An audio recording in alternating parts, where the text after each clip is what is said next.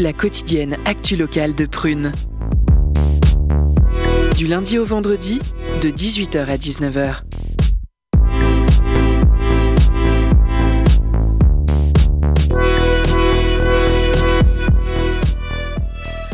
Chers auditeurs, auditrices, c'est un plaisir de vous retrouver. Bienvenue à l'émission Curiosité du mercredi, le décryptage des informations de notre très belle région. Et oui, c'est bien Prisca, vous ne vous trompez pas. On n'est pas vendredi, on est bien mercredi et je, vous, je suis votre animatrice pour ce soir. Euh, vous allez bien l'équipe? Ouais, Oui, ça, ça va. va. bien. D'accord. Auditeurs, auditrices, nous avons des chroniques au menu, au menu ce soir. Si je vous dis la vida locale, est-ce que ça vous dit quelque chose? À qui vous pensez? Bien sûr. Moi, personnellement, je suis une grande Eh fan. oui, eh oui, vous l'avez compris, c'est la chronique d'Elena. Elle nous parle ce soir de stand-up. Elle a réalisé un micro-trottoir au Micro Comedy Club du quai de la Fosse. Nous avons en plus la chronique du quatrième mur de Morgane. Elle nous fait le plaisir de dépoussiérer le cinéma français pour les nouvelles générations qui ont tendance à le laisser à l'abandon. Au menu également, nous accueillons ce soir sur notre antenne François Gabory. Monsieur François, bonsoir. Bonsoir. Il est euh, le nouveau directeur de la culture à la Cité des Congrès et administrateur général du Festival de musique classique La Folle Journée. Il nous parle donc euh, de la Folle Journée euh, dont le thème cette année c'est L'Ode à la nuit. Entretien au micro de Chloé. Salut Chloé. Ensuite, nous accueillons Natalia Batarina et Youssef Gelil, tous deux co-organisateurs euh, d'une nouvelle association franco-ukrainienne nommée Volia. C'est une association qui a été créée suite à la guerre en Ukraine, l'idée étant de venir en aide aux personnes restées en Ukraine ou présentes en Loire-Atlantique après avoir fui les bombardements malheureusement. Écoutons cet échange au micro de Loeva. Le tout, bien sûr, dans une ambiance musicale, solidaire, tout ce que vous voulez, messieurs, dames. Sans plus tarder, euh, écoutons Elina nous présenter un micro-trottoir fait au Micro-Comédie Club de la Quai Force de la Fosse. Pardon, du Quai de la Fosse, pardon. Curiosité, les chroniques de la rédaction. Et oui, bonsoir à toutes et à tous. Et quelle joie de vous présenter un nouvel épisode de La Vida Locale.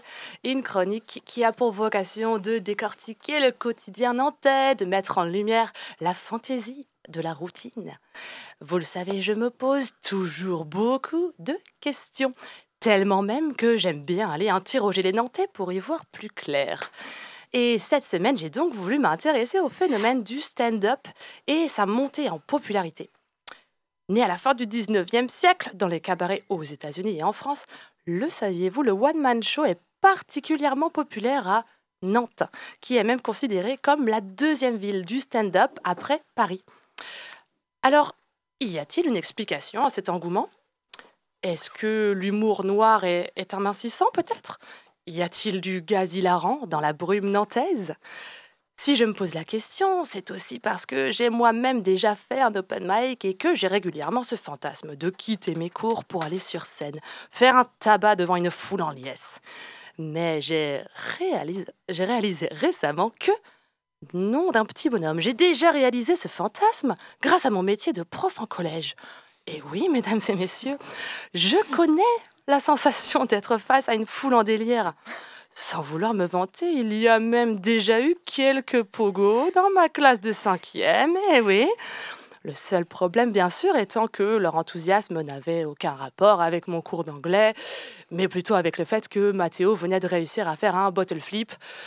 Et il est vrai que, quand on est prof, recevoir des sous-vêtements à ses pieds ne veut pas forcément dire que le public est conquis par la performance. Mais alors, si bon nombre de profs rêvent secrètement de brûler les planches, peut-on imaginer que les stand-uppers rêvent de faire réciter des verbes irréguliers à des ados? Gad Elmaleh serait-il un prof en CAP qui s'ignore? Je suis donc allée au Micro Comedy Club, quai de la Fosse, à Nantes, pour en savoir plus et notamment voir si le public qui s'y rend ressemble à des élèves de collège. On fait un reportage sur le stand-up et tout, euh, et un peu on s'intéresse surtout à euh, ce, que, ce qui motive les gens à y aller, euh, ce qu'ils ressentent et tout. C'est compliqué ou pas comme question parce que je suis un peu Bah, c'est bourré ça. donc. euh, Ah, c'est compliqué ou pas parce que je suis un peu bourrée. Bon, euh, le public type est donc peut-être plutôt assez loin des collégiens qui boivent de la Red Bull à la limite en jouant à Fortnite. Mais alors qu'en est-il des humoristes? Et d'où vient, d'où vient cette envie de monter sur scène, raconter des blagues? Nous avons interrogé les stand-uppers nantais Maxime Stockner et Paul et Quentin sur leur motivation. Moi, en ce moment, je suis en train d'essayer de comprendre comment je fonctionne et j'en fais des blagues. Donc, du coup, là, j'ai plus un, une espèce de.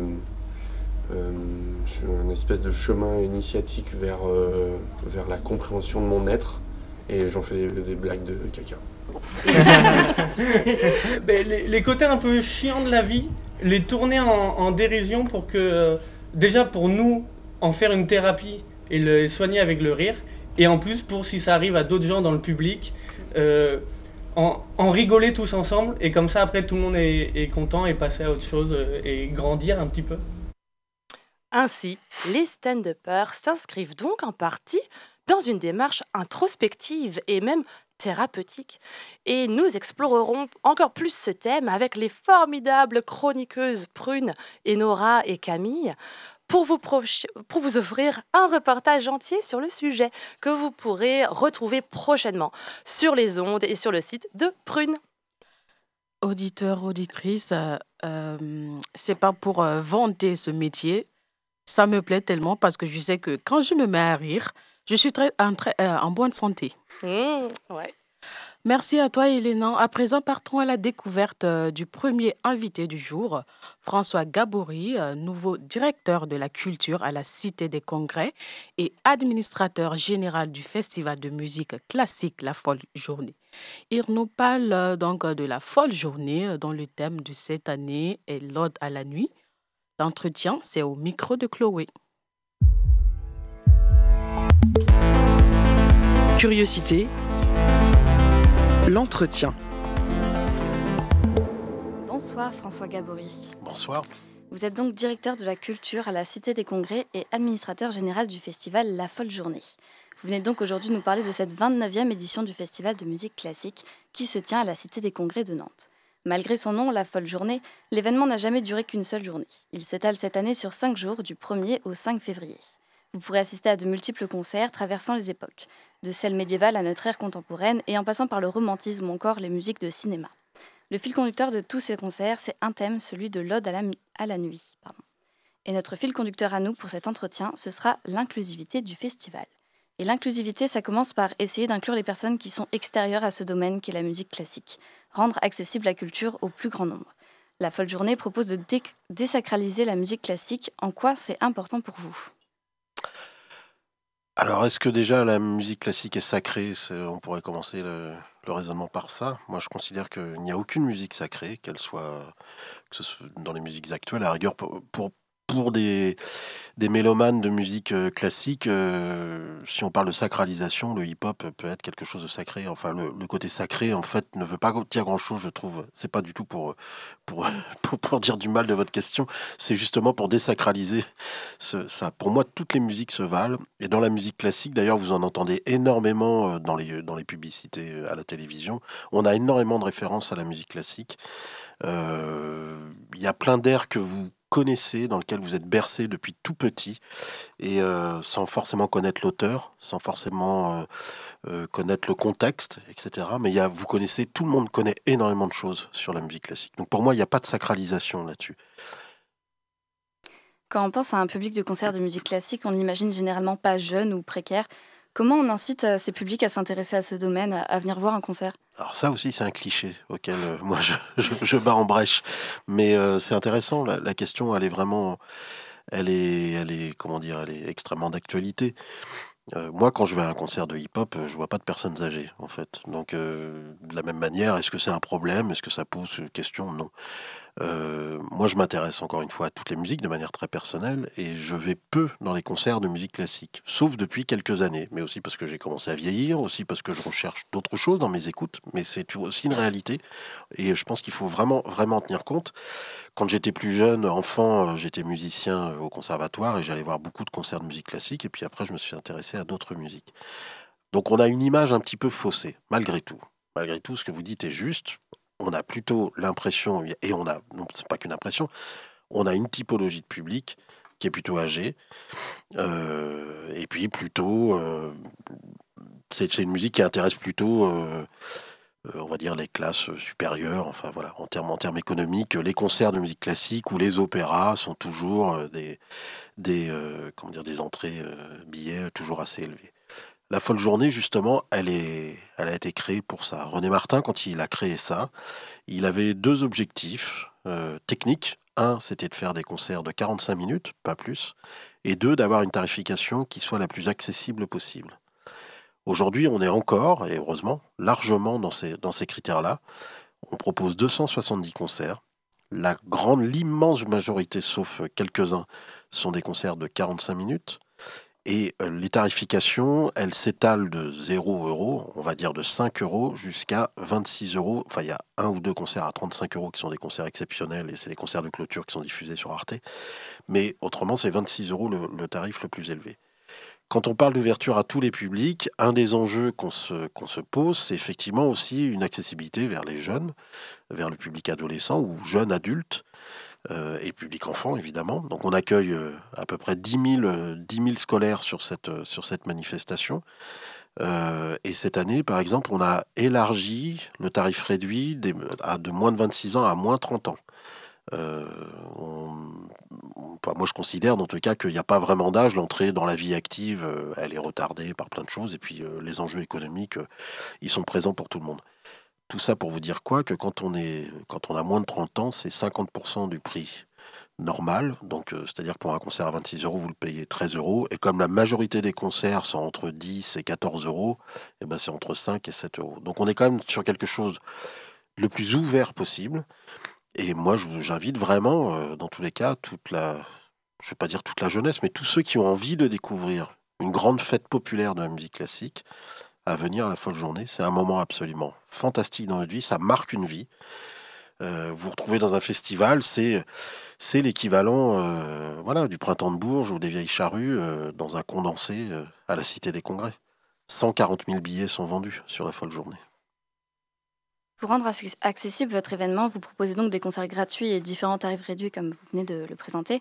On a une gamme de prix variée qui va de 0 à 35 euros et cela euh, ne vous oblige pas à perdre en qualité pour autant, puisqu'au contraire, vous proposez un programme d'excellence artistique et d'artistes de renommée internationale. Comment cela est rendu possible? Alors, techniquement, financièrement, c'est rendu possible parce qu'on a, on évidemment euh, une participation publique, c'est-à-dire euh, la ville de Nantes, Nantes Métropole, le conseil régional, le département, le ministère de la Culture nous apporte des aides. Ça, c'est un premier point. Ensuite, on a énormément de partenaires privés on a plus de 60 partenaires qui nous apportent aussi euh, leur contribution, avec entre autres le CIC, qui est notre partenaire euh, principal euh, et officiel dans tous les cas de la manifestation, qui, met beaucoup d'argent dans cette manifestation. Et puis après, c'est essentiellement des recettes liées au public. Encore une fois, dans ce genre de situation, ceux qui ont plus d'argent essayent de, payer plus pour ceux qui ont moins d'argent. Et puis euh, voilà, de tout ça, on arrive à faire dans tous les cas quelque chose de financièrement à peu près équilibré chaque année. Ça fait maintenant effectivement 29 ans que ça existe. On fêtera les 30 ans l'année prochaine. On verra. Vous invitez euh, donc tout le monde à venir euh, au festival, même ceux qui n'y connaissent rien. Donc le programme du festival est très large, il y en a pour tous les goûts, pour tous les publics. Mais si on ne s'y connaît pas trop en musique classique, qu'on ne sait pas trop vers quoi aller, est-ce que vous auriez une ou deux recommandations peut-être de, de, spectacles plus accessibles à, un, tout public. encore une fois, je, réinsiste un peu là-dessus, tout est accessible. Vraiment, c'est toujours des questions de contexte et puis euh, c'est une sorte de lâcher prise individuelle en fait qu'il faut avoir surtout sur tous les, concerts. Euh, j'aurais beaucoup de choses à vous, à vous recommander, mais je vais, comme on est sur Radio Prune et que c'est euh, une radio qui est écoutée dans tous les cas par beaucoup de jeunes, des jeunes étudiants entre autres, euh, je vais en conseiller, je vais au moins en conseiller un premier puis un deuxième. On fait, euh, comme, comme le thème c'est euh, Ode à la nuit, on organise un concert le vendredi et le samedi soir sur la mezzanine de la gare SNCF. Ce sont des concerts qui ont lieu à minuit sur la mezzanine. Ceux qui connaissent la gare SNCF voient que c'est une grande cage en verre et ça permettra dans tous les cas d'avoir un regard sur la ville, sur le château, sur le lieu unique, etc., qui est une perspective, je trouve, assez intéressante. Et on organise un concert piano solo avec une artiste qui s'appelle, entre autres particulièrement le samedi, Vanessa Wagner, qui fait de la musique répétitive. Et euh, c'est vraiment un concert qui, se, qui fait de la, musique classique en musiques actuelles, telle qu'on peut, qu'on peut l'aimer. C'est quelque chose euh, on se rapproche énormément de la musique électronique, dans tous les cas du beat et du tempo de la musique électronique. Et c'est une artiste euh, qui est euh, d'ailleurs identifiée comme une artiste musique actuelle. Elle est en piano solo. Et surtout, encore plus, c'est un concert gratuit sur réservation.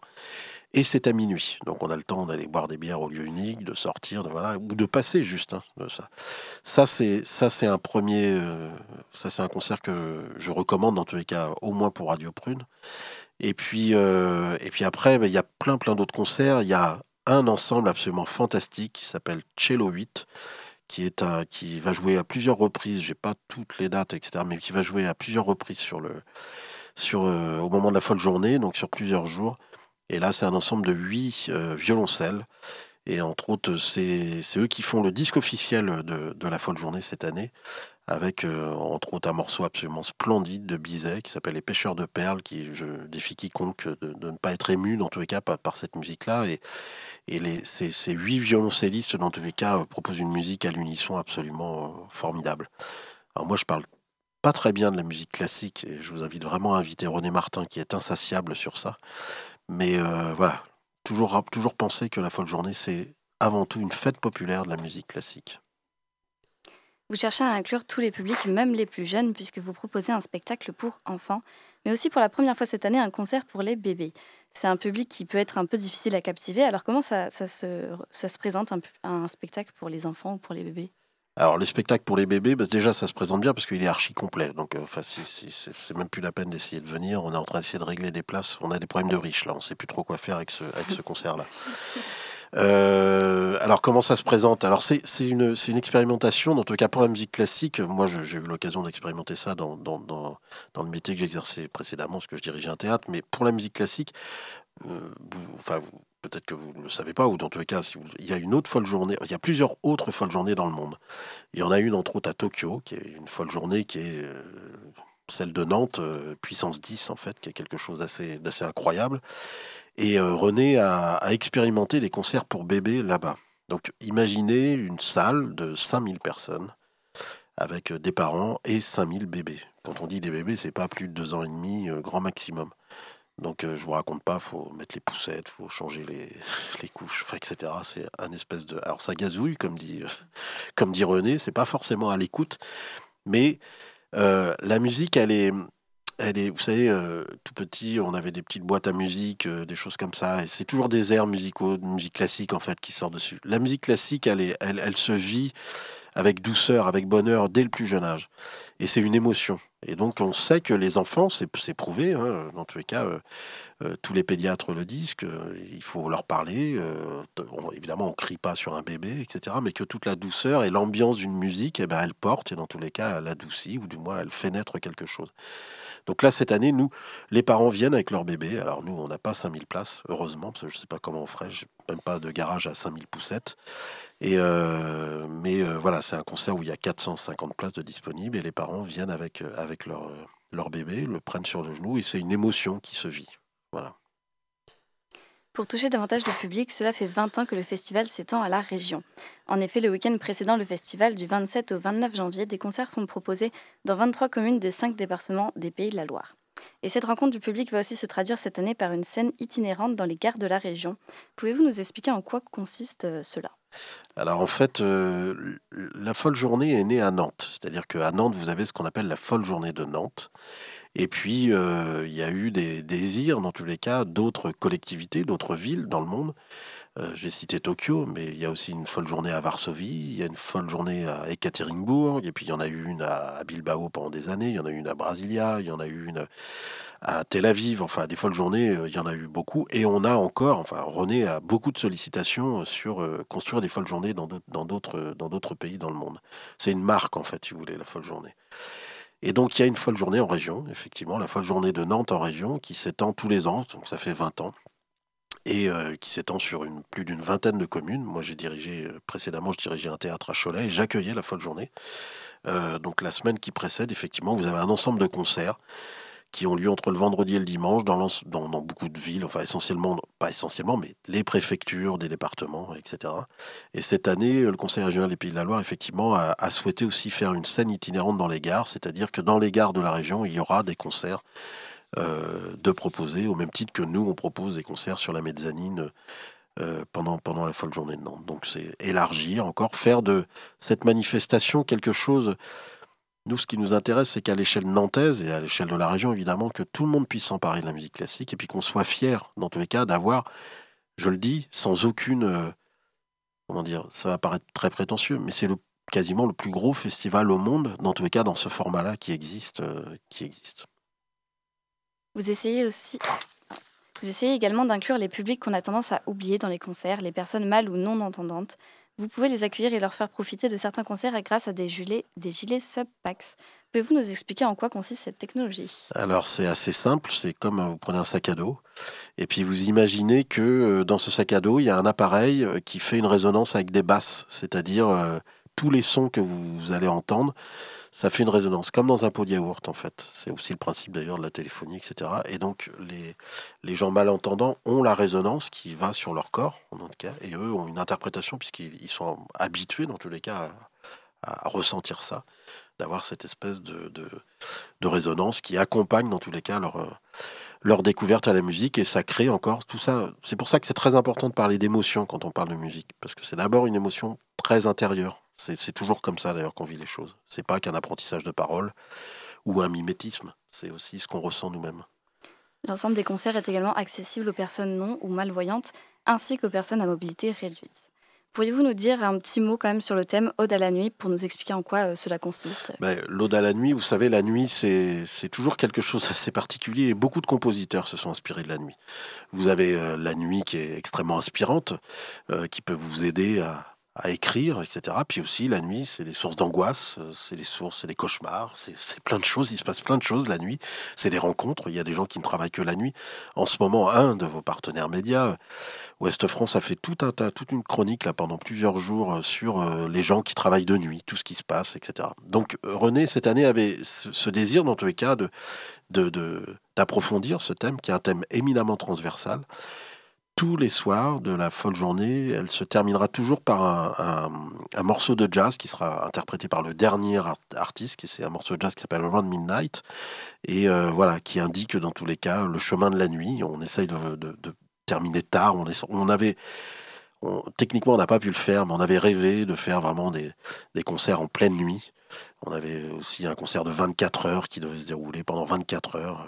Mais on va, c'est un thème qui reviendra, je pense, à l'avenir et que, dans tous les cas, cette année, on a souhaité explorer. Donc, c'est, c'est un thème fascinant, la nuit. Je vous remercie, François. C'est moi qui vous remercie.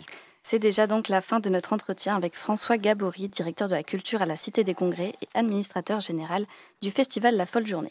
Festival de musique classique qui se tiendra à la Cité des Congrès du 1er au 5 février et dans 23 communes de la région du 27 au 29 janvier.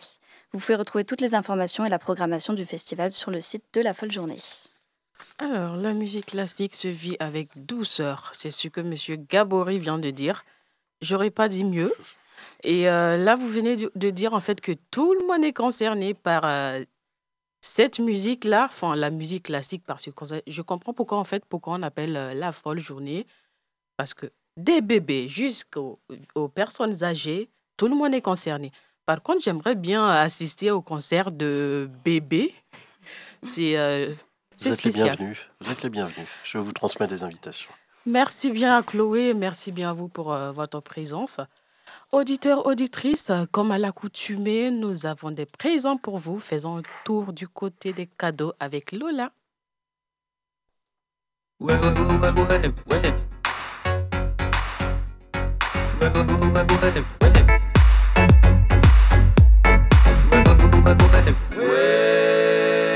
La pause cadeau.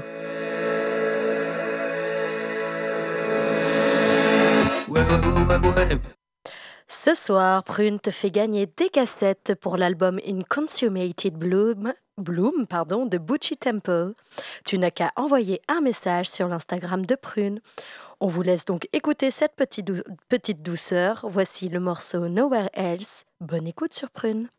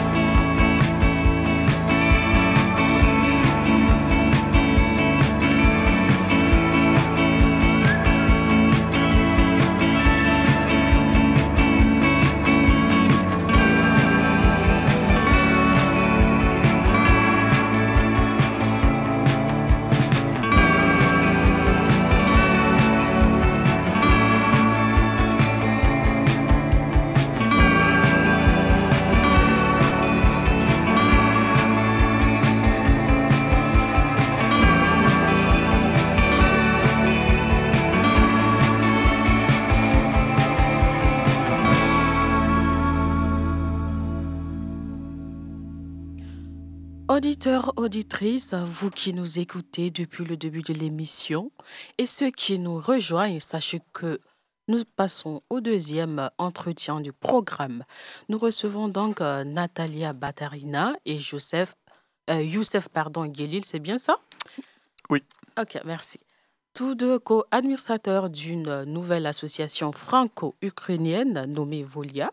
Ils viennent nous parler de leur euh, activité. Écoutons-les au micro de Loeva.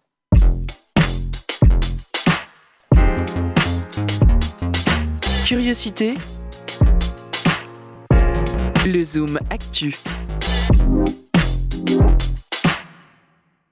Bonsoir, chères auditrices et auditeurs. Nous nous retrouvons donc aujourd'hui en ce 18 janvier pour la deuxième interview de l'émission Curiosité de ce mercredi soir. Comme vous le savez tous déjà, à moins d'avoir vécu dans une grotte ces 12 derniers mois, la guerre est revenue sur le sol européen il y a presque un an, et avec elle les destructions, migrations et toutes les horreurs qu'engendrent les conflits armés.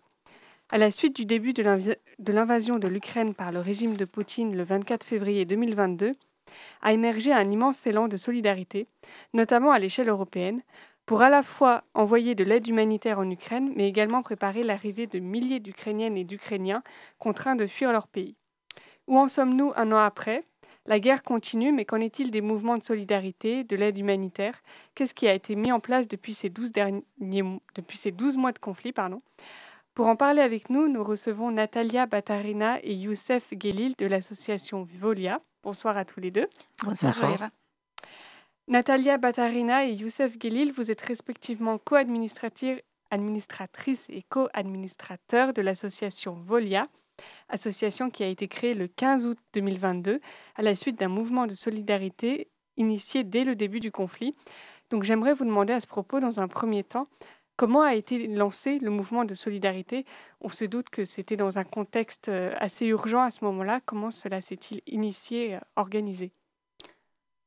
Donc bonsoir, c'est, je vais commencer à répondre à cette question. Donc euh, c'est à partir du 24 février que ben, nous, nous, sommes réveillés sur le choc de ce qui se passe à partir des 6 heures du matin. Et il y avait immédiatement la question de passer à l'action, faire quelque chose, parce qu'on ne pouvait pas rester chez nous sans rien faire. Également, en même temps, il y avait plusieurs personnes euh, dans sur, les bassins nantais qui se sont réveillées avec les mêmes pensées. Et on s'est retrouvés tous euh, ensemble pour euh, justement faire les collectes des dons. Ça, c'était les premières. On a toujours fonctionné sur la, selon les besoins. Et la première nécessité, c'était de l'envoi de l'aide d'urgence, de l'aide humanitaire euh, le collecter. Il y avait une besoin énorme euh, des Nantais et euh, dans tous les, tout le département également de collecter, d'envoyer les dons, de montrer la solidarité également. tout au début, il y avait environ 500 bénévoles.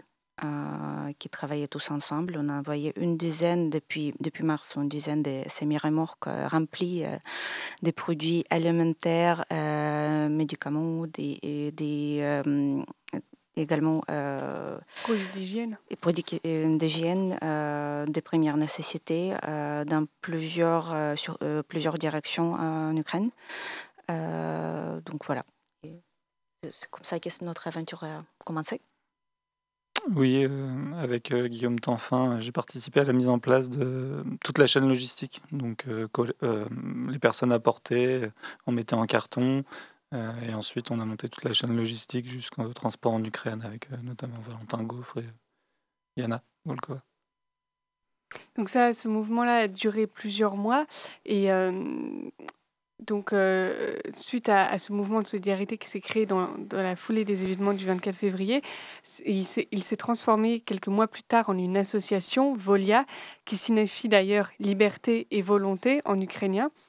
Et à quel moment avez-vous ressenti qu'il était nécessaire de passer à un niveau supérieur, de transformer ce mouvement de solidarité citoyenne en une association et donc reconnue par la loi française de 1901 nous avons eu besoin de euh, faire ce projet vraiment horizontal, vraiment partagé, euh, tel qu'il était né, euh, parce que le projet en, soi, sans, le mettre administrativement parlant, il existait depuis le début. Et puis, surtout, à partir de mi-mars, il y avait énormément des déplacés fuyant la guerre en, en, Ukraine qui sont arrivés à département. Et euh, donc, en ce moment, euh, on a commencé à créer un petit peu même plus de liens aussi avec les, les personnes nouveau arrivées. Euh, et puis, à un moment donné, donc, il y avait vraiment besoin de faire un projet très, très ukrainien pour montrer, franco-ukrainien vraiment, mais pour montrer cette unité euh, des pensées malgré nos nationalités, malgré nos origines. Donc nous sommes les neuf fondateurs de l'association, euh, sont les Français et les Ukrainiens avec des euh, nos passés très très différents, très variés, d'où la richesse de ces projets. Et mais une des cofondatrices également, elle est, on s'est rencontrés en mois de mars à la préfecture. Elle était une des personnes qui, une des réfugiés qui est arrivée à, à Nantes. Et c'est un mec qu'on a repris le contact et pendant l'été, ben, il y avait beaucoup de discussions, donc, euh, et donc, donc, la volonté de faire ce projet très libre. Oui, euh, ce que j'ai bien aimé, ce que j'aime dire souvent, c'est qu'on a essayé de représenter ce que veut l'Ukraine, c'est-à-dire une démocratie et euh, que le peuple puisse choisir ce qu'il veut faire. Donc la création de l'association, c'était aussi ça, c'était que tout le monde qui se réunissait pour la créer, finalement, avait chacun le même pouvoir, donc pas de président, euh, dans cette association. Oui, c'est ça, c'est que le conseil d'administration de, l'association est, est, à gouvernance euh, collégiale. collégiale. exactement. Donc, c'était l'objectif que ce soit le plus démocratique possible, c'est ça C'est ça, c'est qu'on discute et à la fin, on se met d'accord. Une mm. petite assemblée générale, mais une assemblée. Donc pas le modèle euh, classique entre guillemets de président, vice-président, trésorier. Non, la loi de 1901 de toute façon euh, ne parle pas de président, de trésorier ou de secrétaire. Mmh. C'est juste les us et coutumes qui font que maintenant les associations ont un président, un trésorier, secrétaire au minimum. Est-ce que aussi c'est une forme de légitimation, de reconnaissance légale? Oui, en fait, c'est grâce à Cadran c'est les centres comme, qui, font beaucoup de formations, euh, qu'on a appris à faire plein de choses et on a appris qu'il existe cette forme parce que c'était donné dans les exemples, qu'elle est tout à fait légitime, etc. Il faut juste, euh, donc nous, on a les statuts plus les règlements d'intérieur qui est vraiment clarifié euh, les rôles et les responsabilités de chacun. Euh, par exemple, comme pour toutes les fonctions qu'on peut imaginer des trésorières, on, a, on mandate 12 personnes. Euh, et comme ça, mais de toute façon, tout est très clair avec toutes les déclarations avec, euh, aux préfectures. Il n'y a pas juste une. Tout, tout, le monde est collégialement responsable euh, pour toutes les actions de l'association. Et en fait, la plupart des projets même qui ont fait, il n'y a pas comme ça, ça, s'étend beaucoup. C'est même plus profond que ça.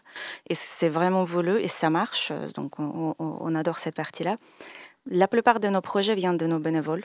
Euh, qui font, sont les bénévoles, parfois c'est les aidants, parfois c'est les bénévoles. Ils proposent des choses, ils font des choses. Donc en fait, tout le monde et chacun a liberté de euh, euh, penser aux synergies, faire créer des choses, faire, faire ce qu'il faut pour aider vraiment l'Ukraine. Donc, donc voilà. C'est assez drôle, oui, on a une horizontalité donc, sur le partage du pouvoir du conseil d'administration. Et, euh, et on a aussi euh, finalement une verticalité, c'est-à-dire qu'on écoute les bénévoles. Euh, dans le management, souvent, il y a une décision qui est prise, elle, vient d'en haut et on n'écoute pas les retours. Bah là, c'est surtout des décisions qui viennent d'en bas et on les écoute et on essaye de les appliquer. Donc, au-delà de l'organisation et de la légitimation, qu'est-ce que le statut d'association vous apporte de plus, peut-être en termes de financement, d'aide de par l'État? Est-ce que vous avez euh, pour l'instant, on n'a pas commencé, mais on, va certainement demander des subventions publiques. Et effectivement, il y, a, plusieurs euh, clauses pour des subventions publiques, et notamment effectivement être déclaré en préfecture et, être une association déclarée. Hmm. L'existence de votre association Volia répond un peu à la question que j'avais posée en, en introduction, puisqu'elle prouve que le mouvement de solidarité a perduré au-delà des premiers mois du conflit. Mais qu'en est-il des autres mouvements de, solidarité en France? Savez-vous s'ils se sont maintenus, si comme vous, ils se sont transformés en associations? Oui, il y a beaucoup euh, d'associations qui s'est créées déjà à partir de 2015, notamment à Paris et c'est AMS Aide médicale qualitative euh, France-Ukraine.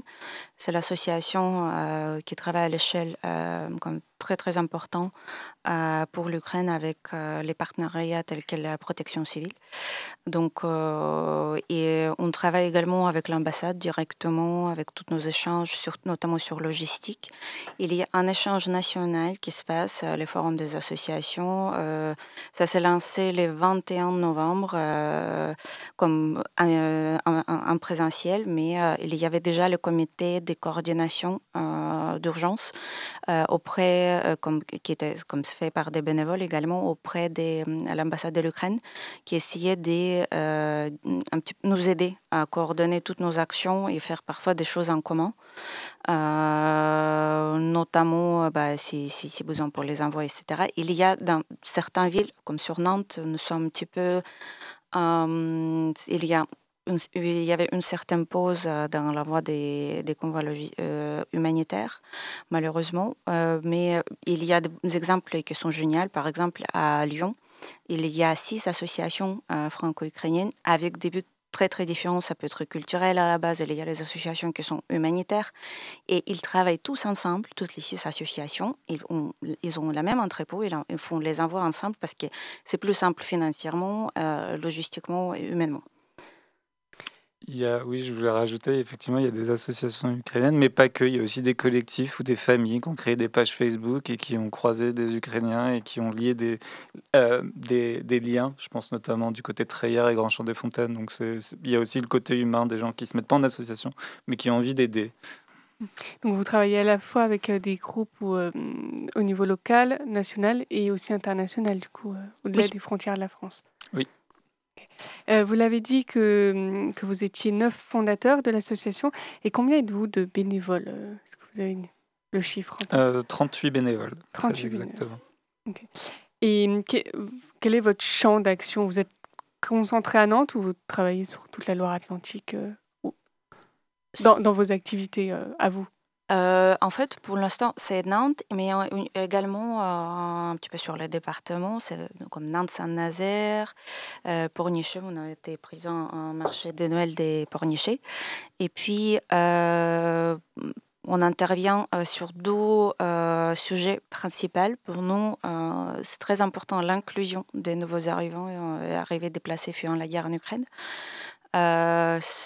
c'est surtout pour éviter l'isolation qui qu'on a vu euh, malheureusement assez souvent avec euh, euh, des vagues différentes, avec des réfugiés, etc.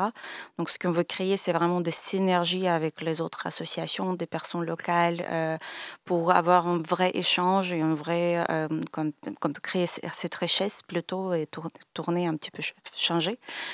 puis on fait des événements comme on, va avec les ressortissants, avec des déplacés fuyant la guerre en Ukraine, euh, aux événements sportifs, euh, regarder les matchs, etc. Ça leur change des idées énormément. Mmh. Donc c'est des petites choses parfois, parfois c'est plus grand. Euh, et, et, puis, deuxième volet, c'est aide humanitaire à l'Ukraine. Donc là, on se mobilise très fortement autour de l'action énergie parce qu'au euh, 21 novembre, le dernier chiffre officiel, mais c'est aggravé énormément depuis ce moment, au 21 novembre, les 60% des réseaux énergétiques en Ukraine elle étaient détruits entièrement par des missiles russes. Euh, et euh, aujourd'hui, l'Ukraine désespérément cherche soit les partenaires pour pouvoir rétablir les, partenaires, les grands groupes, les grandes entreprises qui qui pourront fournir euh, les matériels euh, nécessaires euh, pour rétablir les réseaux énergétiques. Mais également, on cherche les dons et bah, plusieurs choses dans cette action énergie. Et nous allons créer un partenariat avec la Chambre de commerce et industrie Nantes-Saint-Nazaire, notamment pour faire appel à leur réseau des entreprises pour nous rejoindre dans, dans cette action. Euh, et puis, Youssef a raconté un petit peu plus en détail. Oui, effectivement, c'est euh, Solidarité Ukraine, les entreprises se mobilisent. Donc la, Chambre de commerce a, créé un formulaire et a envoyé euh, un mail à toutes les entreprises partenaires de la, Chambre de commerce et d'industrie de Nantes-Saint-Nazaire, justement pour faire une demande sur, sur trois volets. Partenariats commerciaux avec des entreprises qui veulent, nous, un partenariat avec l'Ukraine en vendant des produits du, liés au secteur de l'énergie. Ensuite, les entreprises elles-mêmes, si, je ne sais pas, un supermarché souhaite faire le don d'une palette euh, de nourriture, euh, qui, on n'a pas besoin de chauffer, évidemment, de la nourriture qui est prête à manger tout de suite, on est prêt à, la recevoir. Et aussi, euh, en, dernier lieu, ça peut être aussi des collaborateurs internes à l'entreprise qui feraient des collectes internes et qui nous les transmettraient et en ultime, ultime lieu, bah, des dons financiers. On est prêt à les recevoir pour nous acheter des choses en gros et les envoyer en Ukraine. Donc vraiment des produits de première nécessité. Et surtout les générateurs. Des générateurs, des groupes électrogènes notamment. Oui, parce que justement, de quels moyens vous, notamment financiers, vous disposez pour réaliser les objectifs et missions que vous vous donnez? Est-ce que vous envoyez encore des camions en Ukraine, de ce que j'ai compris? Ou c'est devenu plus Non, c'est devenu très compliqué parce que dès mars, il y a eu un gros essor. Euh, mm. Mais ça s'est un peu calmé à partir de juillet. effectivement, là, il n'y avait plus euh, forcément de relance. C'est pour ça qu'on essaye de voir au niveau des entreprises comment faire. Et on a aussi une semaine euh, eau et lumière qui sera du 6 février au 10 février. Donc l'idée, là, c'est qu'on est en train de contacter des écoles publiques, privées pour demander une collecte de bouteilles d'eau. Euh, parce que quand l'énergie elle est coupée, bah, parfois les pompes à eau elles ne fonctionnent plus, donc il n'y a plus d'eau potable euh, pour les gens, pour se laver déjà, mais aussi ils n'ont même plus d'eau potable.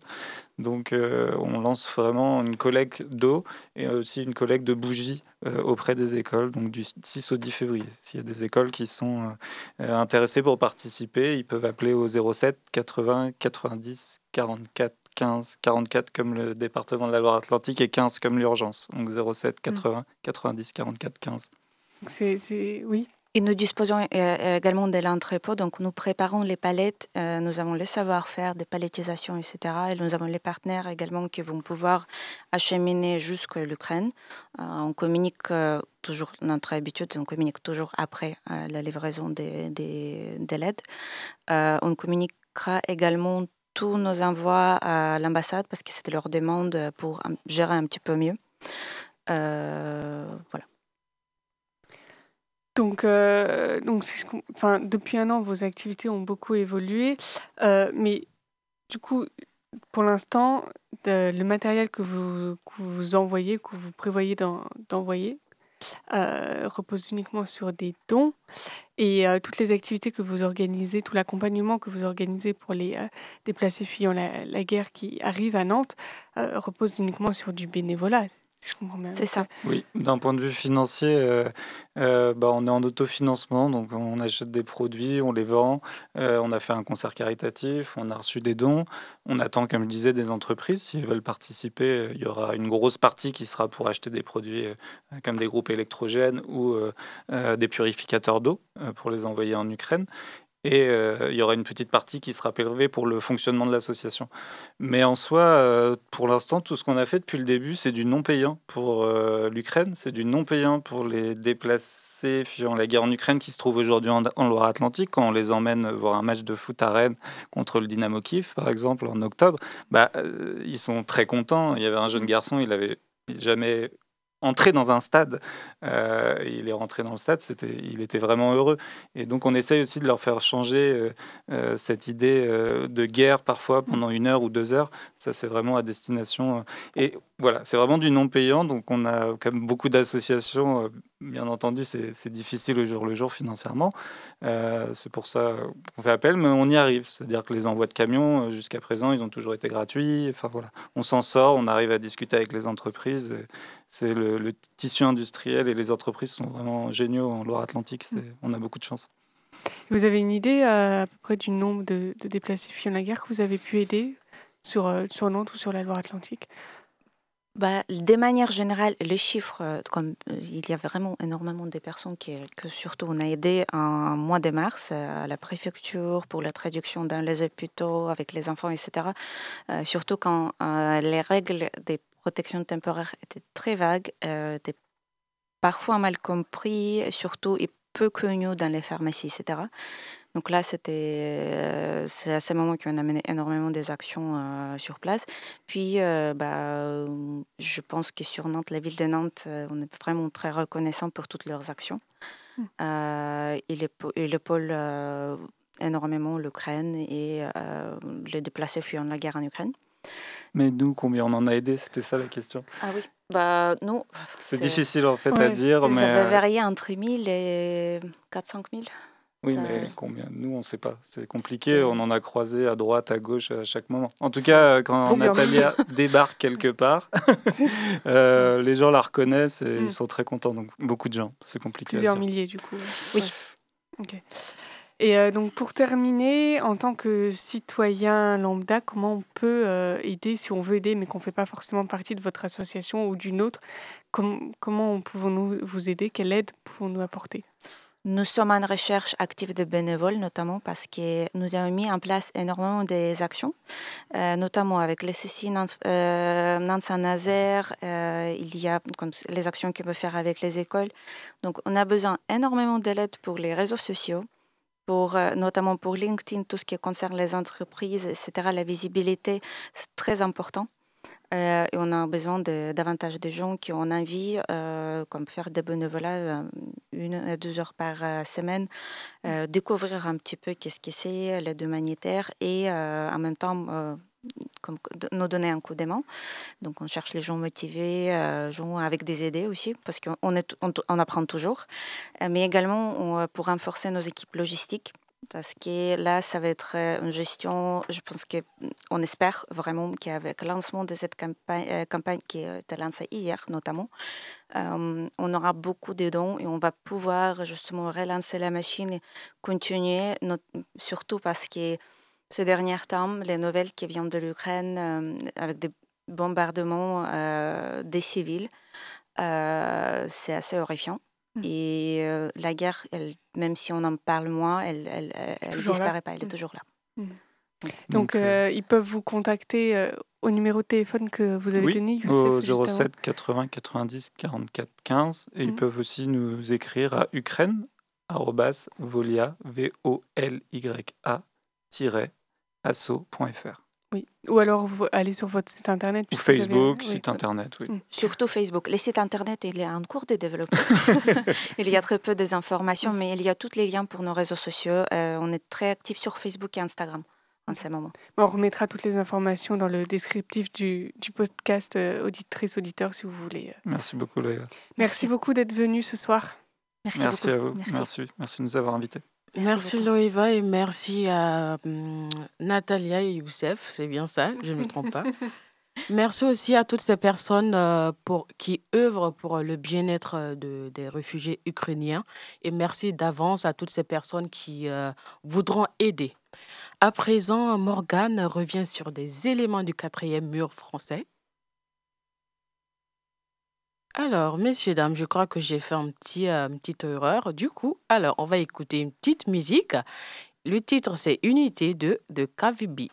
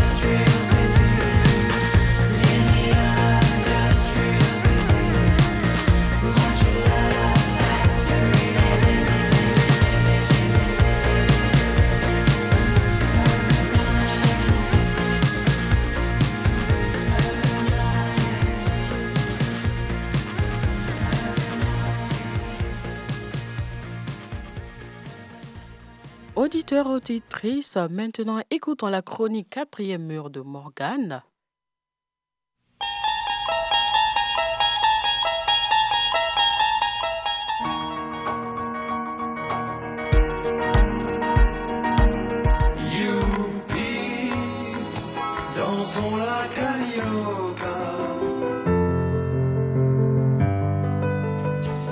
Bienvenue dans Quatrième Mur, votre chronique ciné du mercredi soir.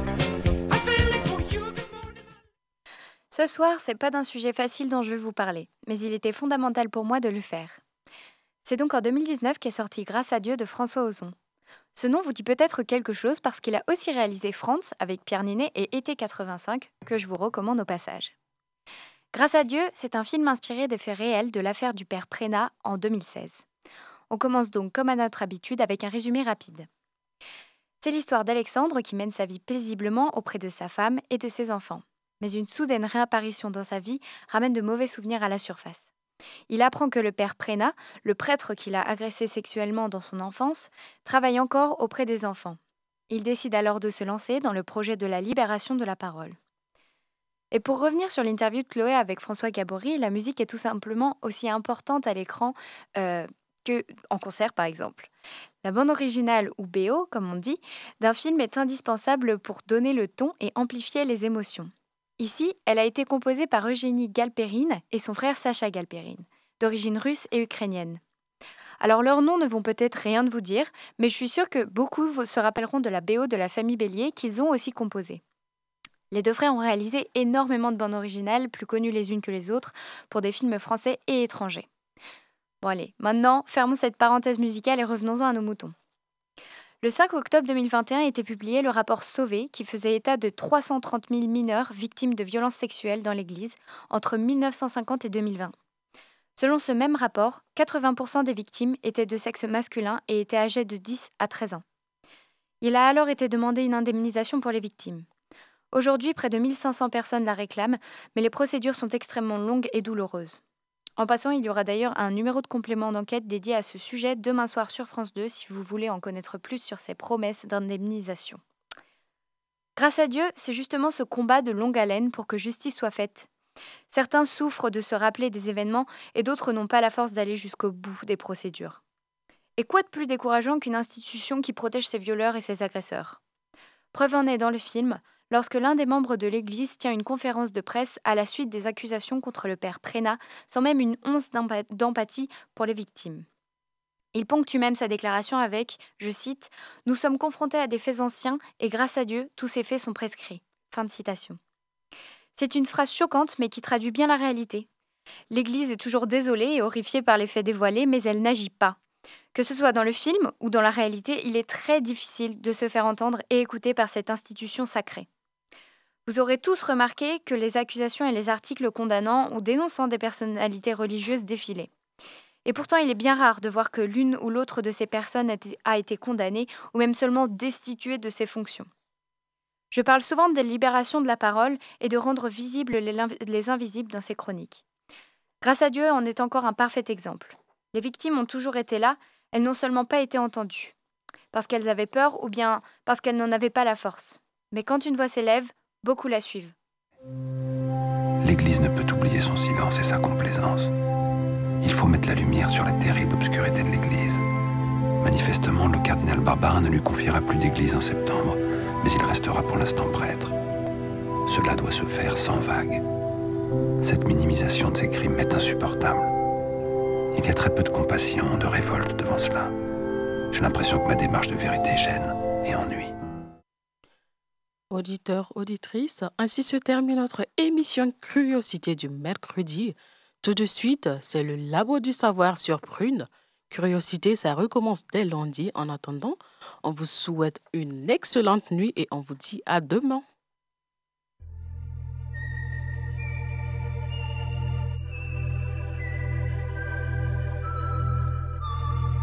Curiosité du lundi au vendredi de 18h à 19h et en podcast sur prune.net.